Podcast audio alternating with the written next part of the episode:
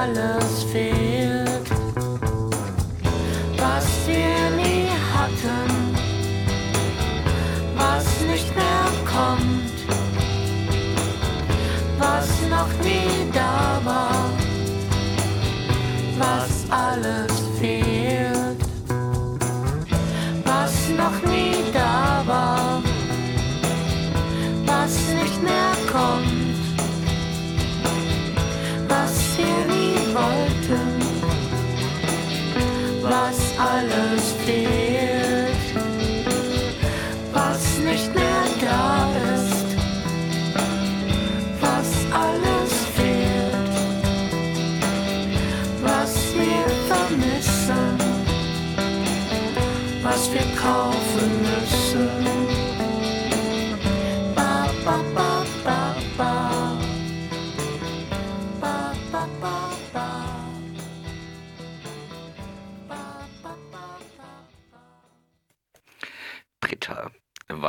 alles fehlt.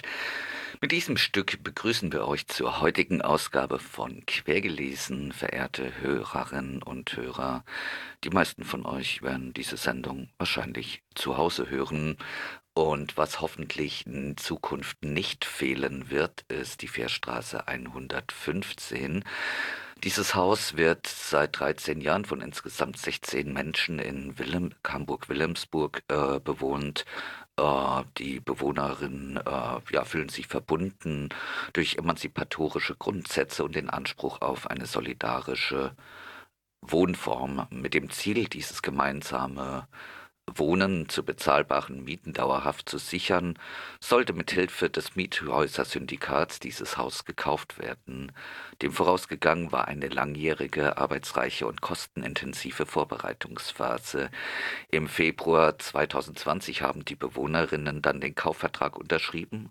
Doch kurz bevor die Sektkorken knallen konnten, hat die Stadt Hamburg ihnen einen Strich durch die Rechnung gemacht die Stadt möchte das Haus selbst kaufen und schon Anfang 2023 mit dem Abriss beginnen. Der Landesbetrieb Immobilienmanagement und Grundvermögen, kurz LIG, möchte auf Veranlassung des Landesbetriebs Straßen, Brücken und Gewässer, kurz LSBG, im Auftrag der Behörde für Umwelt und Energie, kurz BUE, das städtische Vorkaufsrecht wahrnehmen. Der Landesbetrieb Straßenbrücken und Gewässer argumentiert, dass auf dem jetzigen Areal der Fährstraße 115 ein Deichschutzstreifen notwendig wäre. Also im Endeffekt eine Wiese. Angeblich sei ein Abweichen von dieser Vorschrift nicht möglich, obwohl laut Deichordnung explizit Ausnahmen machbar sind und weite Teile des Deichs in der Umgebung keinen solchen äh, Deichschutzstreifen aufweisen. Nur wenige Meter entfernt entsteht aktuell der Neubau des sogenannten Spreehafenviertels, wo nach den aktuellen Plänen der angrenzende Deich auf andere Weise, nämlich ohne einen solchen Schutzstreifen gesichert wird. Die Bewohnerinnen und Bewohner der Fährstraße 115 äh, tun natürlich alles, was sie können, um äh, den Abriss des Hauses zu verhindern. Ihr verehrte Hörerinnen und Hörer könnt äh, zumindest äh, mit einer Unterschrift äh, bei der diesbezüglichen Petition Unterstützung leisten. Ähm, um die Stadt Hamburg aufzufordern, ihre eigenen Versäumnisse nicht auf dem Rücken eines Hausprojekts aufzu, äh, auszutragen und gefälligst von ihrem Vorkaufsrecht zurückzutreten. Hände weg von der Fährstraße 115. Auf dem Blog 115 bleibt.blackblocks.org äh, werdet ihr auch noch äh, verwiesen auf eine Unterschriftenpetition, die ihr geneigte Hörerinnen und Hörer, insbesondere wenn ihr diese Sendung in Hamburg hört, äh, doch bitte auch unterschreiben oder zeichnen mögt. Ja, so viel dazu.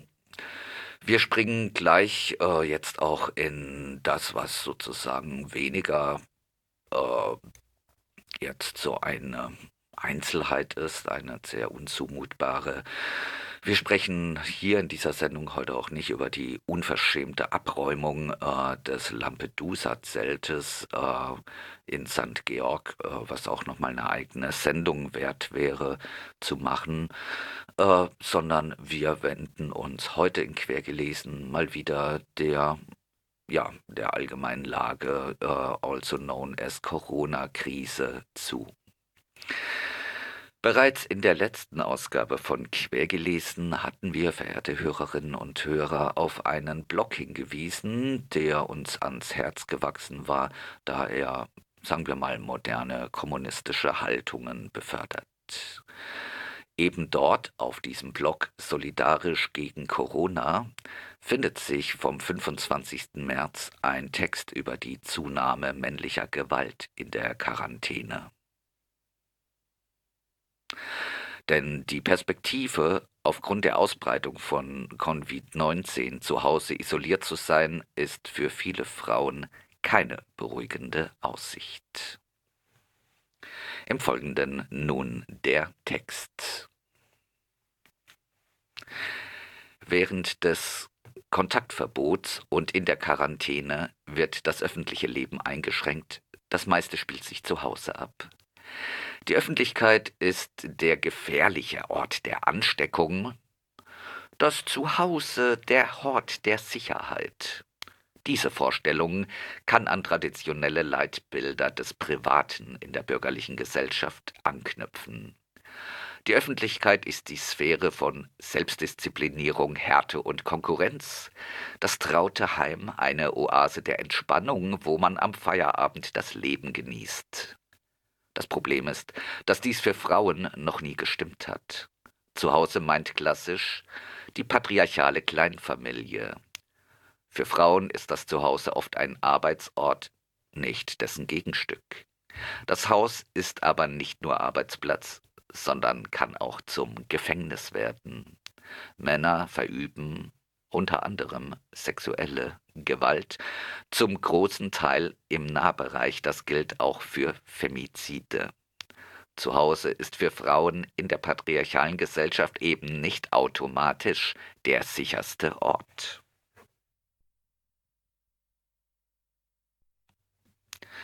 Was bedeutet das für die aktuelle Corona-Krise? Männliche Gewalttaten steigen erfahrungsgemäß in Krisenzeiten an. Feministische TheoretikerInnen und AktivistInnen deuten solche Anstiege als Versuch von Männern, drohende ökonomische Prekarisierung und Unsicherheit zu kompensieren, vom Chef gedemütigt zu werden oder sich in einer Verliererposition zu erleben, kann beispielsweise in Rachegefühle übergeführt werden, die in Gewalt münden. Gleichzeitig haben die Betroffenen durch Kontaktverbote und Quarantänemaßnahmen größere Schwierigkeiten, der Gewalt zu entkommen.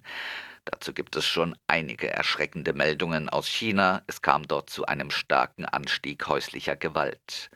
Laut der Pekinger Frauenrechtsorganisation Weiping war die Zahl der Meldungen von Gewalt dreimal so hoch wie noch vor der Quarantäne. Die Frauen konnten dieser Gewalt aufgrund der Reise- und Ausgangsbestimmungen schwerer entkommen als ohnehin schon. Eine gute Nachricht ist, dass in den Nachbarschaften auch Solidarität mit den betroffenen Frauen gezeigt wurde. Leute haben Zettel aufgehängt, die die Menschen dazu aufforderten, nicht wegzusehen, wenn sie Zeuginnen häuslicher Gewalt wurden. In Bologna, in Norditalien, teilte ein Frauenhaus ein Meme. Hashtag Ich bleibe zu Hause ist für viele Frauen keine beruhigende Einladung, mit der Information, dass das Frauenhaus ihnen offen steht und sie nicht in der häuslichen Isolation ausharren müssen. Frauenhäuser und Frauenberatungsstellen in Deutschland rechnen in den nächsten Wochen mit einer deutlichen Zunahme von männlicher Gewalt. Zu befürchten ist, dass sich die Lage in den Frauenhäusern zuspitzen wird, da schon im sogenannten Normalzustand im deutschlandweiten Schnitt nicht einmal die Hälfte der benötigten Betten vorhanden sind. Hinzu kommen könnte, dass sich durch etwaige Quarantänefälle und entsprechende Hygiene- und Sicherheitsvorkehrungen die Anzahl der belegbaren Betten weiter verkleinert. Die Tatsache, dass das Zuhause kein sicherer Ort ist, erfährt in der gegenwärtigen Krise bislang keine Berücksichtigung in den politischen Sicherheitskonzepten. Die autonomen Frauenhäuser formulieren hingegen klar, was sie von der Politik gerade brauchen. Das ist einmal eine Finanzierung und Bereitstellung von Wohnraum, beispielsweise in leerstehenden Hotels. Das ist auch ein Ausbau der Hilfetelefone, um Beratungen unter Vermeidung von persönlichem Kontakt durchführen zu können. Und das ist die Finanzierung von Übersetzungsdiensten. Dieser dem ist sich anzuschließen und außerdem zu fordern, dass die Öffnung äh, von leerstehenden Wohnungen stattfindet, damit sich Frauen selbst eine sichere Unterkunft nehmen können. Außerdem sei gefordert, dass Männernotrufe, äh, dass es Männernotrufe gibt, da ein Fokus auf diejenigen, die die Gewalt ausüben, als unbedingt notwendig zu erachten ist. Es bleibt zu beobachten, wie sich die Corona-Epidemie und mit ihr Massenarbeitslosigkeit, repressive staatliche Maßnahmen, soziale Isolierung, aber auch Solidarität weiterhin auf das Geschlechterverhältnis als Gewaltverhältnis auswirken werden. Dies wird nicht nur vom Ausmaß der ökonomischen Krise und staatlichen Maßnahmen abhängen, sondern auch davon, ob sich Formen der feministischen Organisierung und Solidarisierung mit den Betroffenen herausbildet und wie sich der gesellschaftliche Umgang mit der Ursache des Problems, mit männlicher Gewalt, entwickeln wird.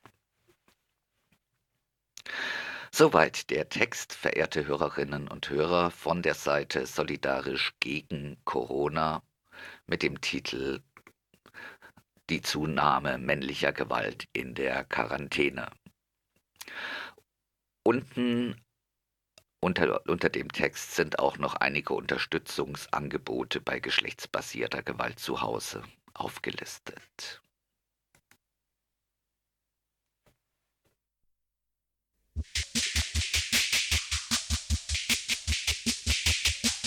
Das ist die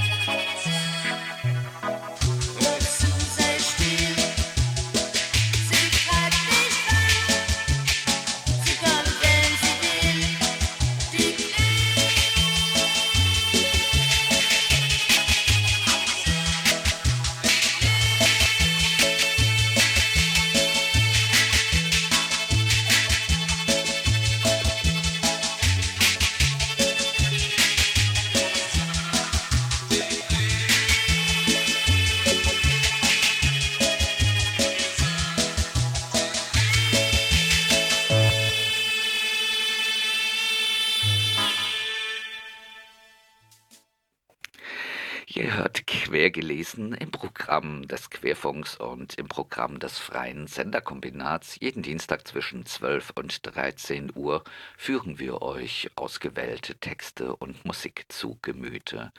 Wie zum Beispiel den folgenden von Karl Melchers aus der aktuellen Ausgabe der in Berlin erscheinenden Wochenzeitung Jungle World. Karl Melchers schreibt über politische Virologie. In den Reaktionen auf die Covid-19-Pandemie manifestieren sich Ansätze einer neuen Ordnung, der Ordnung des Katastrophenstaats. Souverän ist, wer über die Ausgangssperre entscheidet. Diese Definition kann dem Verständnis des Katastrophenstaats allein noch nicht gerecht werden aber sie bezeichnet eine derzeit entscheidende Tendenz, wie dieser sich inmitten der Covid-19-Epidemie in beschleunigten Verfahren konsolidiert.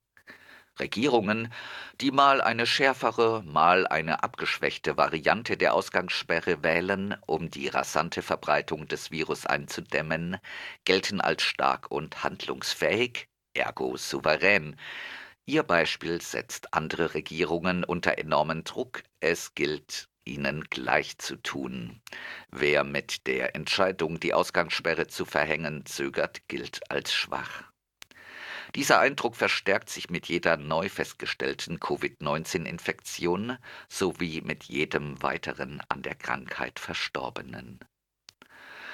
So entfaltet sich eine globale politische Dynamik, in der im Dominoeffekt weltweit die Bewegungsmöglichkeiten eingeschränkt und die Landesgrenzen geschlossen werden. Zugleich werden gigantische finanzielle Ressourcen bereitgestellt, um die wirtschaftlichen und sozialen Folgen der Pandemie abzumildern und die gegen sie ergriffenen umfangreichen Maßnahmen zu finanzieren. Bundeswirtschaftsminister Peter Altmaier von der CDU sprach wiederholt von der Möglichkeit, der Staat könne Firmen ganz oder teilweise übernehmen, um sie vor dem Ruin zu retten. Frankreichs Präsident Emmanuel Macron sprach in einer Rede an die Nation sogar von der Notwendigkeit, die Kontrolle über unsere Ernährung, unseren Schutz, die Gestaltungsfähigkeiten unseres Lebensrahmens der Logik des Marktes zu entziehen. Die kostenlose Gesundheitsversorgung, unabhängig von Einkommen, Stellung und Beruf und der Sozialstaat seien keine Lasten, sondern, so er weiter, wertvolle Güter, unverzichtbare Trümpfe, wenn das Schicksal zuschlägt. Die zwei wesentlichen Tendenzen lassen sich somit zum einen als repressiv und zum anderen als wirtschaftslenkend oder sozialstaatlich bezeichnen. Im öffentlichen Leben wie in der Wirtschaft soll der Staat eine wesentlich stärker intervenierende Rolle einnehmen. Entsprechende Vorschläge hätten in den meisten westlichen Demokratien bis vor wenigen Wochen noch als abwegig gegolten. Diese beiden Tendenzen widersprechen einander theoretisch nicht einmal, auch wenn man bislang in den meisten westlichen Demokratien Befürworter stärkerer Einschränkungen des öffentlichen Lebens, der Rechten, Verfechter von Umverteilung und staatlichen Eingriffen in die Wirtschaft der Linken zugeordnet hätte. Weitgehend abgeschottete Länder, in denen nicht nur die Bevölkerung, sondern auch die Privatwirtschaft autoritär geführt wird, gibt es längst, etwa Belarus. Diese entsprachen nach westlichem Verständnis lange Zeit nur nicht der Norm, sondern galten eher als internationale Parias und Nachzügler im globalen Trend zur liberalen Demokratie. Einen Staat wie Belarus, der unter seinem Präsidenten Alexander Lukaschenko wirkt, als hätten ihn Alexander Gauland und Sarah Wagenknecht gemeinsam nach dem Genuss von sehr viel Wodka entworfen, kann man jedoch schon länger nicht mehr als Außenseiter bezeichnen. Zur illiberalen Demokratie tendieren längst auch Staaten der EU. Mittlerweile blickt man nicht mehr so kritisch auf die sogenannte letzte Diktatur Europas. Doch der Katastrophenstaat und die internationale Ordnung, die er schaffen könnte, würde er zur neuen Norm, ist mit der illiberalen Demokratie nicht gleichzusetzen oder zu verwechseln.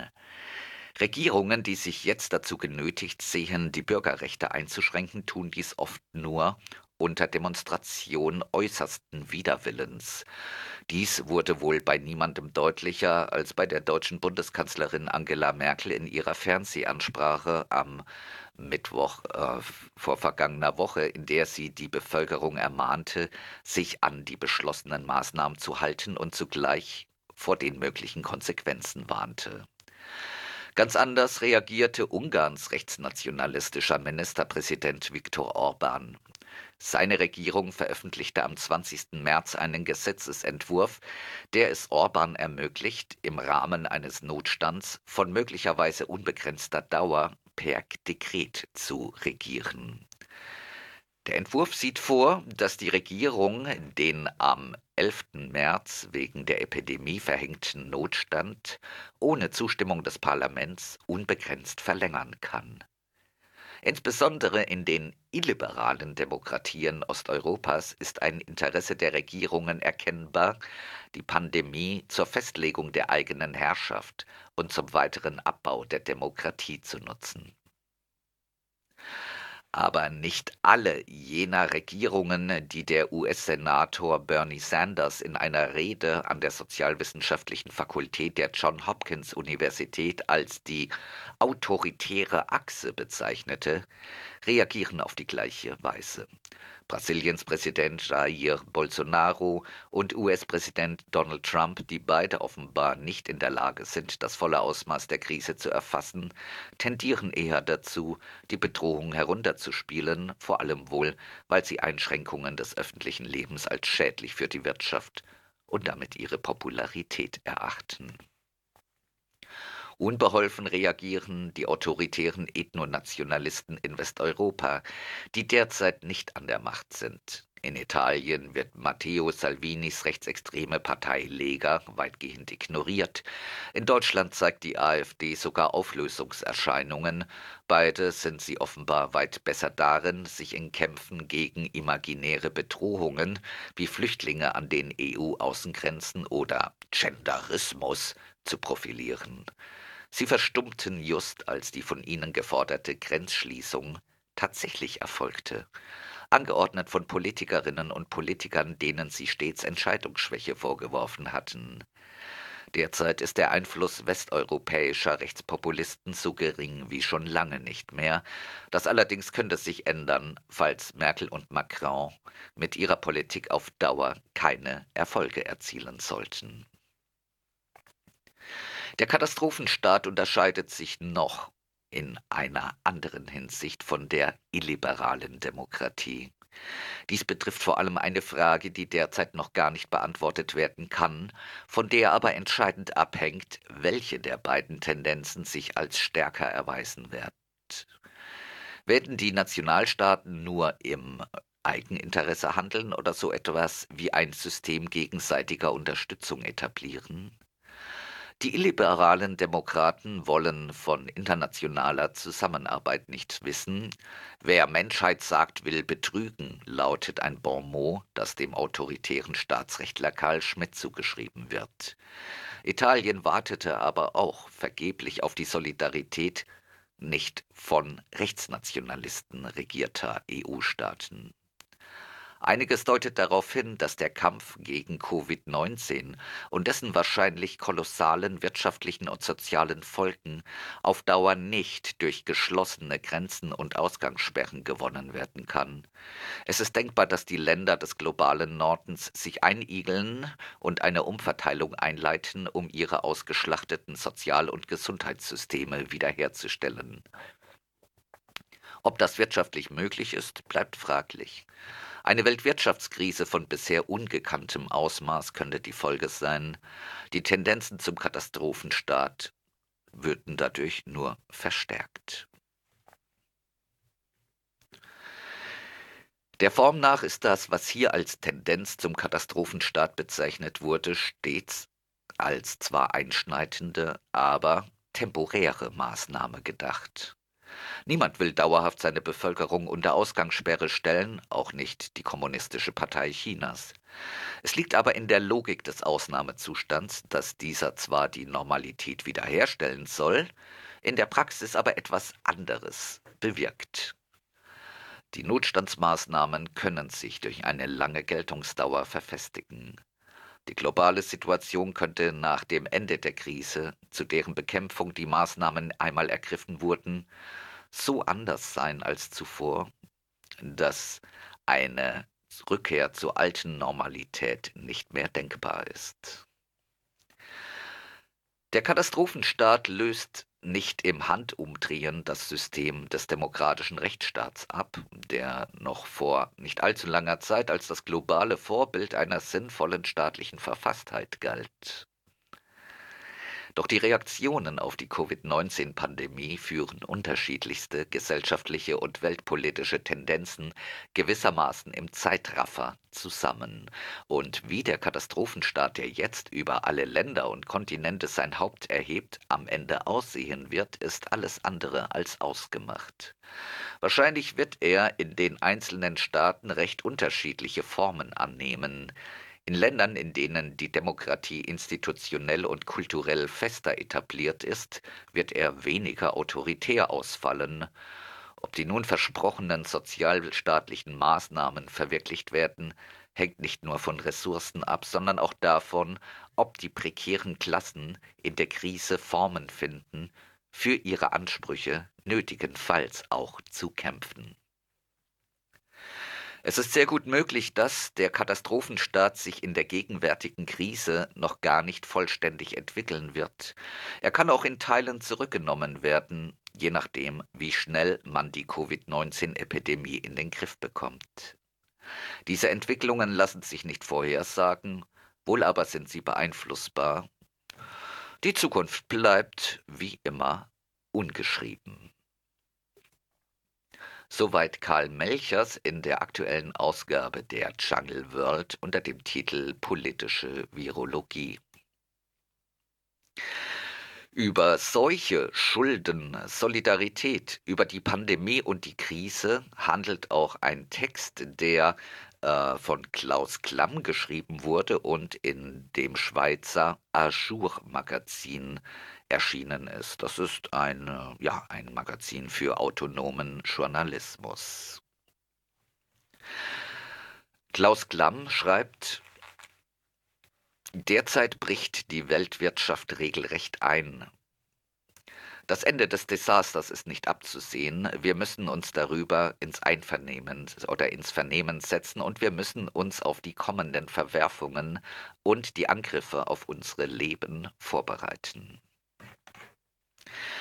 Das neue Coronavirus hat weite Teile der Welt fest im Griff. Während in Italien die Lage weiter eskaliert und massenhaft Menschen sterben, nehmen auch in der Schweiz die Fallzahlen rapide zu. Auch das Schweizer Gesundheitssystem wird weit über Kapazitäten belastet, das steht mittlerweile fest. Die Regierung hält Pressekonferenzen im Akkord ab und schränkt das öffentliche Leben sukzessive ein. Gefängnisinsassinnen werden gezwungen, hektoliterweise Desinfektionsmittel abzufüllen, dürfen es aber selbst nicht benutzen. Von Flughäfen heben Flugzeuge ohne einen einzigen Passagier ab, damit die Airlines ihre Flugslots nicht verlieren. Vielerorts sind Toilettenpapier, Fiebermesser und Laptops Mangelware. Der Chef der Schweizer Bahn rät, den öffentlichen Verkehr zu meiden auf äh, Krankenhausangestellte, aber auch auf Care-Arbeitende kommt ein Tsunami an Überstunden zu. Währenddessen haben TaxifahrerInnen, Stagehands und Servicepersonal kaum mehr ein Einkommen. Was hat das alles gemeinsam? All dies sind News aus jener Welt, die gemeinhin als Wirtschaft bezeichnet wird. Es sind offenbar Dinge, die geschehen, wenn eine Pandemie auf eine kapitalistische Wirtschaft trifft. Wieso sollte man sich aber in dieser akuten und brutalen Situation dazu überhaupt Gedanken machen? Dafür gibt es mindestens zwei triftige Gründe. Erstens.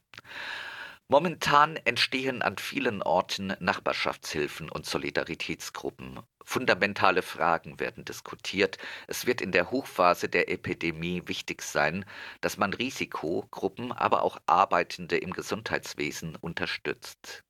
Darüber hinaus müssen wir in den neuen Gruppen aber auch dafür werben, dass man die ganze Entwicklung politisch versteht und längerfristig organisiert.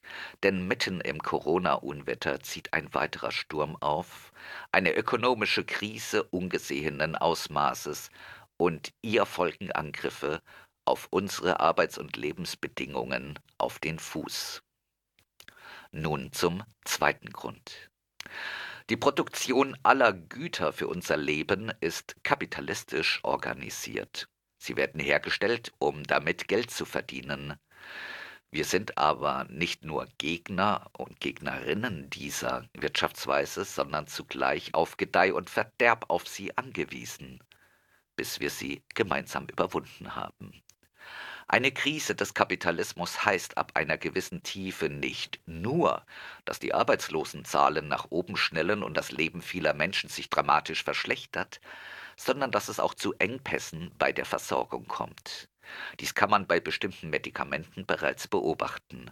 Außerdem wissen wir spätestens aus der Krise nach 2008, dass wirtschaftliche Verwerfungen auch durch Hunger, Armut, Kriege oder schiere Verzweiflung Menschenleben fordern. Darum soll hier erklärt werden, wie tief der kommende Fall werden könnte und weshalb wir uns unbedingt dafür wappnen müssen. Vieles ist noch spekulativ, aber es zeichnet sich bereits einiges deutlich ab. In China sind die Exporte während der Epidemie in den letzten beiden Monaten um über 17 Prozent eingebrochen, während die Industrieproduktion um 13,5 Prozent schrumpfte. Das ist in einer kapitalistischen Wirtschaft einschneidend, denn diese ist auf Wachstum angewiesen, damit alles halbwegs rund läuft. China ist die zweitgrößte Wirtschaftsnation der Welt. Diese Einbrüche allein würden ausreichen, um die Weltwirtschaft in arge Bedrängnis zu bringen. Nun stehen Europa und die USA aber erst noch an und auch die restliche Welt zählt mehr und mehr Fälle von Covid-19. Zudem ist eine zweite Welle in China laut Epidemiologinnen wahrscheinlich, wenn die Produktion wieder hochgefahren wird. Das wäre an sich schon dramatisch genug. Doch die Pandemie trifft auf keine vitale Wirtschaft, sondern auf eine Welt, die schon lange in der Krise steckt.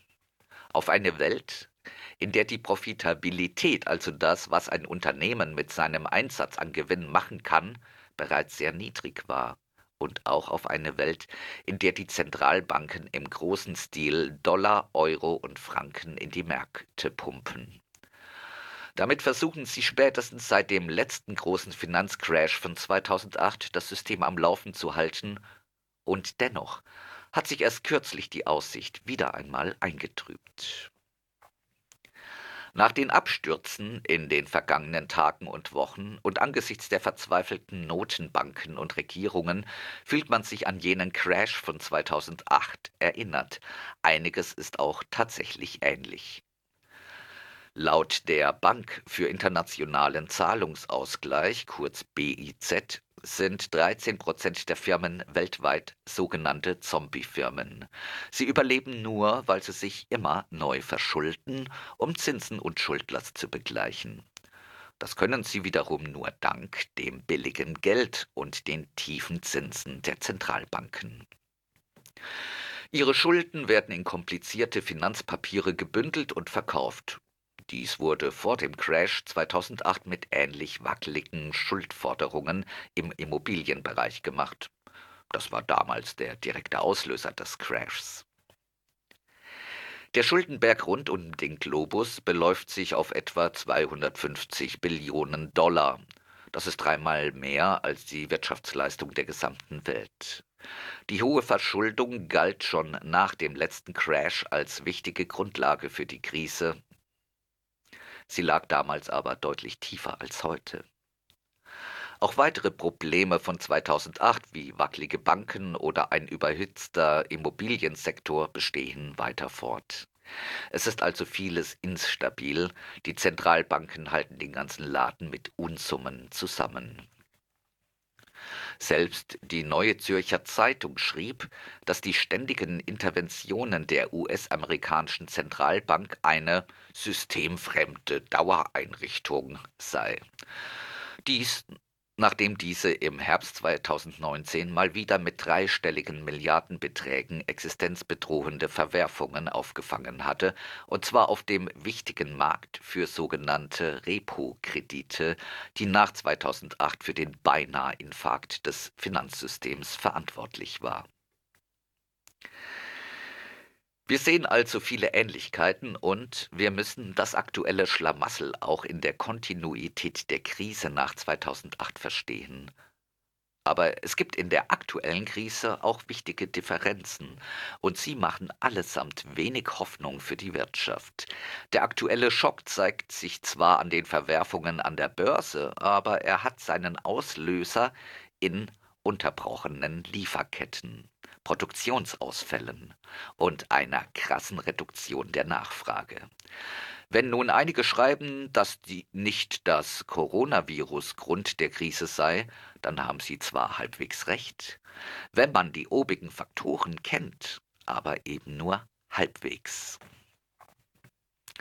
Der französische Ökonom Pierre-Olivier Gourinchas hat in, in einer Modellierungsstudie berechnet, dass die drastischen Eindämmungsmaßnahmen, wie sie in China oder Singapur ergriffen wurden, die wirtschaftlichen Aktivitäten krass abbremsen. Im ersten Monat um die Hälfte und in einem weiteren Monat um 25 Prozent. Die Folgen sind heftig. Der Rückgang der Wirtschaftsleistung des berühmten Bruttoinlandproduktes würde fast 10 Prozent betragen. Laut dem Professor der UC Berkeley sind die Zahlen aber nur für eine perfekte Welt gültig. Für eine konstruierte Welt, in der die oben beschriebenen Probleme nicht existieren, in der alle rational handeln und in der es nicht zu einer Verkettung von Unglücken, etwa in den komplexen Lieferketten kommt. Zugleich sind einige Faktoren, etwa die konkreten staatlichen Epidemiemaßnahmen, noch nicht en Detail klar.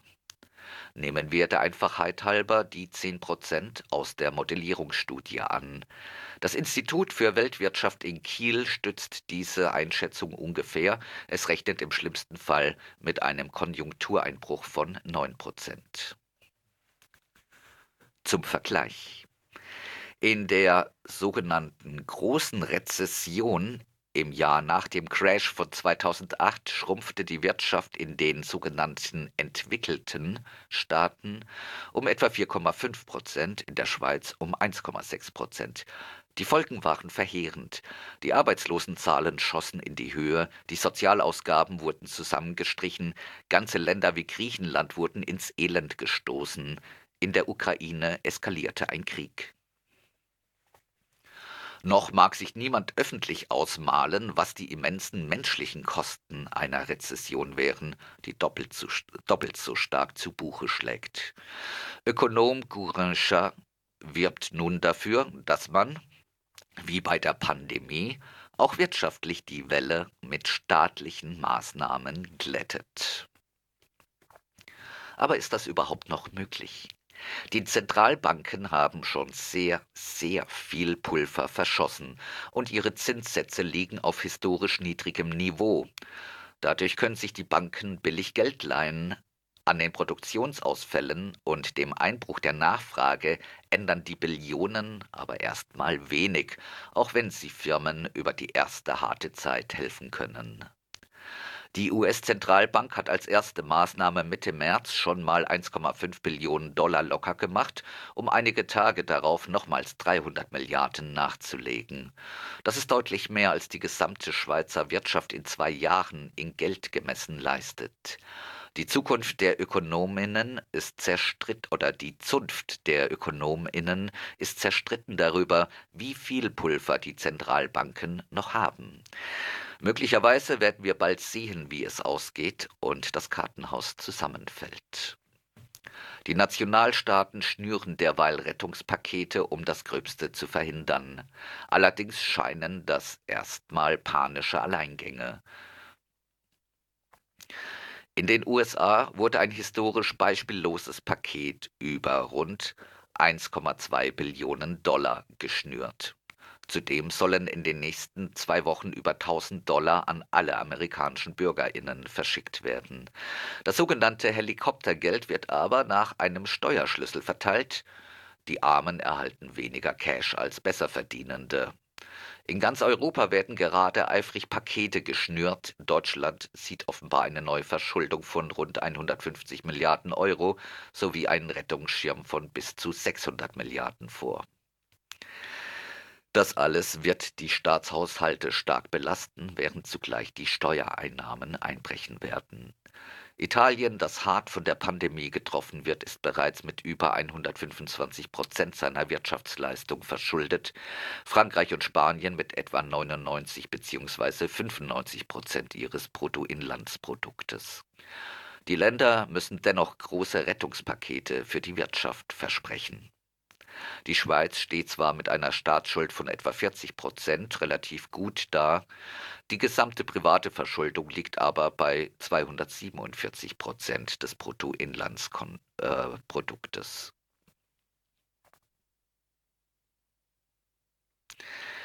Schon jetzt aber, erst recht, wenn sich die Corona-Angst verzogen hat, wird der Virus als Argument herhalten müssen. Nun müssen alle den Gürtel enger schnallen, wird es heißen. Bereits fordert die Neue Zürcher Zeitung Lohnopfer von den Angestellten des Bundes und der Kantone. Wir kennen dieses Muster, haben es immer wieder gesehen. Besonders deutlich nach 2008. Den Gürtel enger schnallen sollen vor allem die Lohnabhängigen und jene, die vom Sozialstaat abhängig sind. Es kann allerdings sein, dass angesichts der schieren Dimension der aktuellen Krise ein Kurswechsel ansteht. Donald Trump hat in den USA diverse sozialstaatliche Maßnahmen implementiert und natürlich zugleich die nationale Karte gespielt. In Europa reden verschiedene Regierungsvertreter bereits von Verstaatlichungen. Wie weit das reine Propaganda ist und welche hässlich nationalistische Wendung das noch nehmen könnte, wird die Zukunft zeigen müssen. Was aber wohl unvermeidlich ist, es werden viele Firmen Konkurs gehen, viele Lohnabhängige werden ihr Einkommen verlieren, Vermögen wird vernichtet werden. Ein Prozess, der im Kapitalismus auch eine Bereinigung der Widersprüche ist. Das Kapital wird alles daran setzen, gestärkt aus dem Schlamassel herauszukommen. Dazu wird auch beitragen, was der britische Journalist Jeremy Warner offenherzig für das Gesamtkapital aussprach. Covid-19 könnte sich aus einer völlig uninteressierten wirtschaftlichen Perspektive langfristig sogar als leicht vorteilhaft erweisen, indem es unverhältnismäßig viele ältere Angehörige tötet. Der neoliberale Starökonom Kenneth Rogoff sagte in einem Interview mit NTV zu dem kürzlich, was wohl viele seiner Zunft denken, es ist wie im Krieg. Italien werde 16 Prozent seiner Wirtschaftsleistung, äh, Italien wende 16 Prozent seiner Wirtschaftsleistung für Renten auf, ergänzte er und beschrieb damit den Frontverlauf. Dieser Krieg hat einen Namen, Klassenkampf. Das Kapital hat seine Kanonen in Stellung gebracht. Zugleich werden wir vermutlich auch wirtschaftliche Prozesse erleben, die wir noch nie gesehen haben. In China stiegen in den letzten Wochen die Preise für Lebensmittel teilweise um 25 Prozent. Angesichts der Tiefe des Falls, der Dauer der Maßnahmen und der Wiederkehr des Virus wird man möglicherweise auch mit Engpässen bei der Versorgung rechnen müssen. Und je weiter die Zerstörung der Produktionsstruktur und die Unterbrechungen der Lieferketten, desto schwerer wird es, den Laden wieder hochzufahren. Auf all dies müssen wir uns vorbereiten. Darum sollte man in den heutigen Nachbarschaftshilfen, im Freundeskreis und in Diskussionsgruppen dafür Werbung machen, dass wir uns längerfristig zusammensetzen dass wir uns das nicht gefallen lassen und dass wir endlich Schluss machen mit dem Kapitalismus. Die gewaltigen Verwerfungen erfordern radikale Antworten. Soweit, verehrte Hörerinnen und Hörer, der Text aus dem Aschur-Magazin, das in Zürich unseres Wissens herausgegeben wird. Solche Schulden, Solidarität über die Pandemie und die Krise. Geschrieben hat diesen Text Klaus Klamm und äh, im Blog Solidarisch gegen Corona wurde er am 27. März veröffentlicht.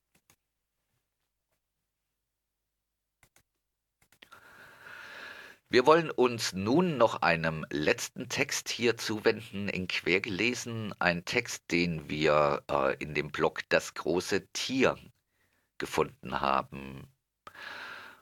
Der Text hat den Titel Krisenwirtschaft.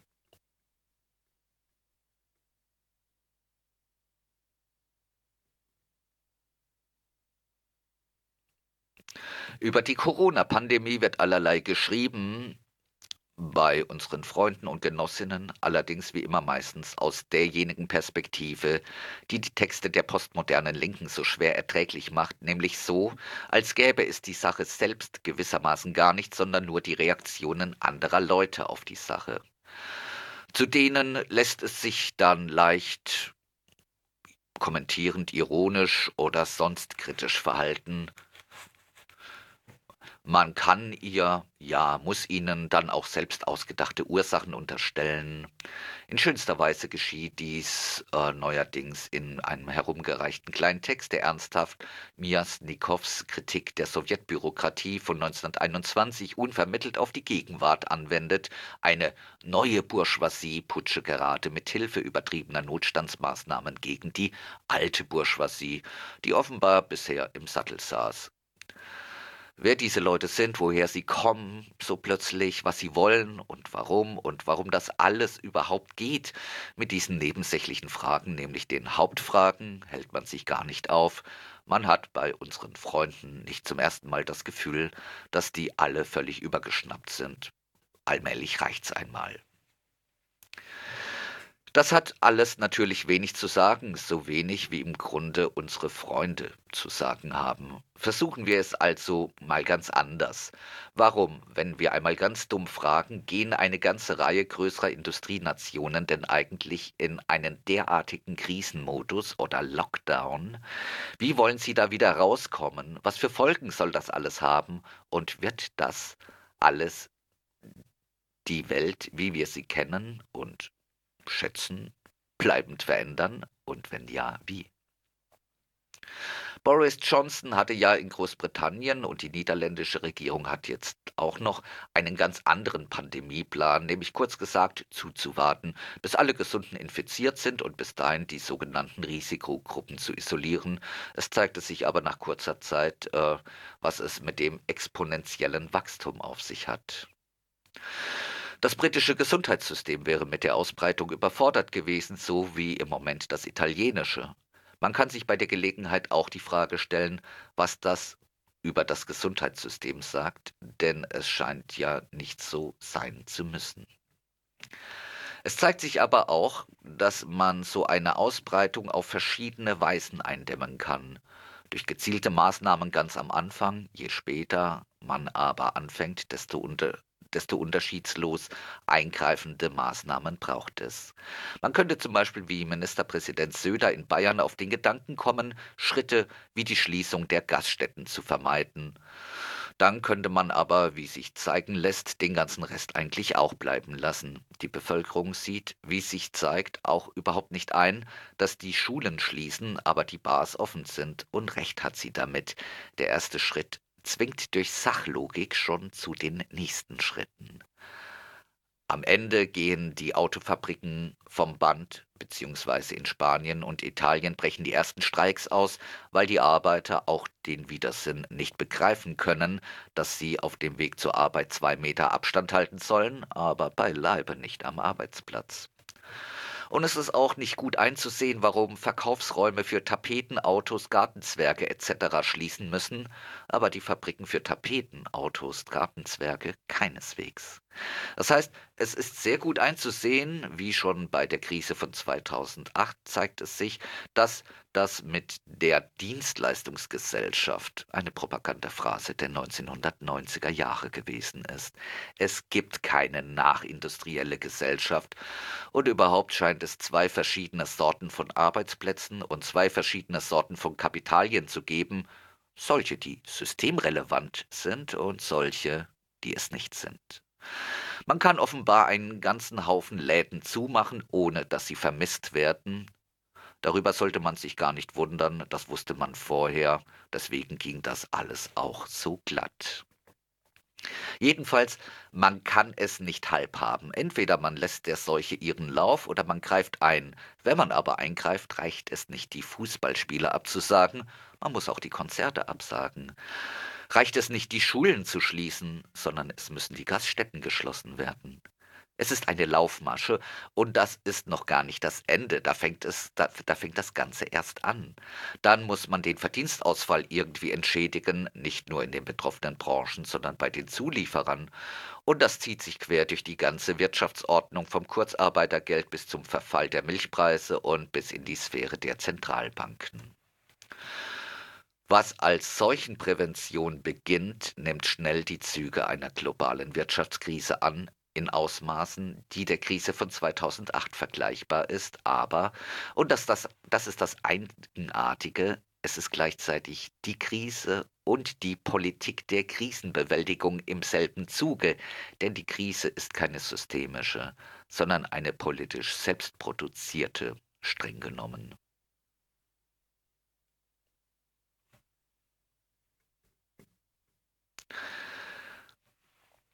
Die politischen Optionen sind da und sie sind auch bekannt. Im Krisenfall sind, wie alle wissen, Dinge möglich, die ansonsten undenkbar sind. Administrative Preisfestlegung, direkt oder indirekt durch öffentlich-rechtliches Kartellwesen, Zwangsbewirtschaftung von Produktionsanlagen, Zwangsanleihen, Zwangseinlagen, Staatsfinanzierung durch die Zentralbank, Einkommensteuer von 80 Prozent für die höheren Steuerklassen, von der kriegswirtschaftlichen Beschlagnahme bis zur Enteignung.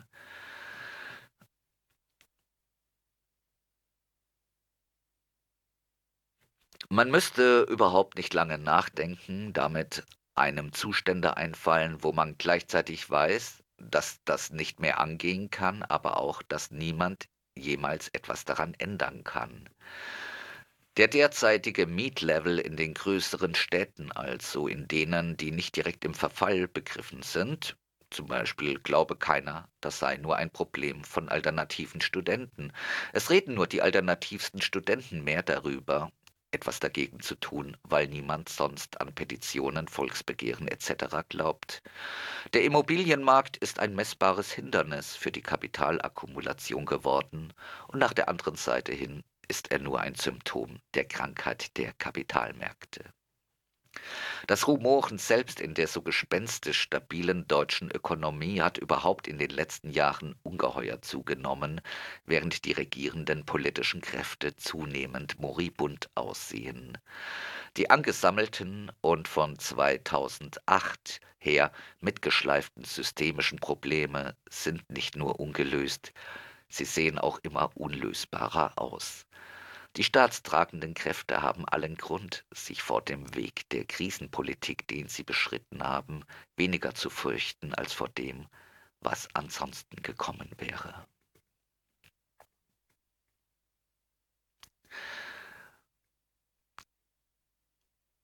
Vor fünf Jahren hat ein Freund mir aus dem alten Krisenevangelium, wie aus dem alten Krisis, also der Zeitschrift, aus dem alten Krisisevangelium wie folgt gepredigt.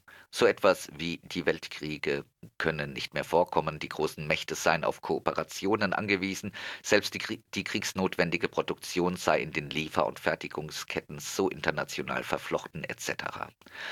Ich habe ihm nur zu antworten gewusst, dass sei vor 1914 auch so gewesen und solche Verflechtungen ließe sich durch Beschlagnahme etc. sehr schnell auflösen. Was ich selbst nicht gedacht hätte, ist, dass eine Epidemie aus China die Hauptbasis der meisten heutigen industriellen Fertigungskreisläufe durchbrechen könnte und dann noch dazu den großen Mächten Eingriffe in die Kapitalverwertung dieser Größenordnung aufzwingt, beziehungsweise in die Hand drücken würde.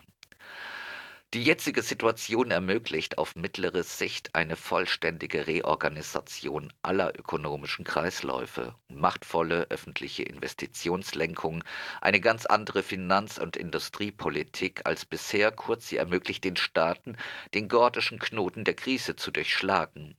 Das kann nach allem bisher Gesagten jedoch nur denkbare Form annehmen, es ist in einem ganz grundlegenden Sinn im nächsten Zeitalter alles möglich. Umgekehrt, und darüber wird noch nicht viel gesprochen, öffnet sie die jetzt, öffnet die jetzige Lage jeder Sorte gesellschaftlicher Verteilungskämpfe die Tür. Wenn Unternehmen verstaatlicht werden, warum nicht Wohnraum? Wenn Mietschulden gestundet werden können, warum nicht gestrichen? Wenn der Staat Betriebe schließen, retten oder übernehmen kann, warum nicht die Belegschaft?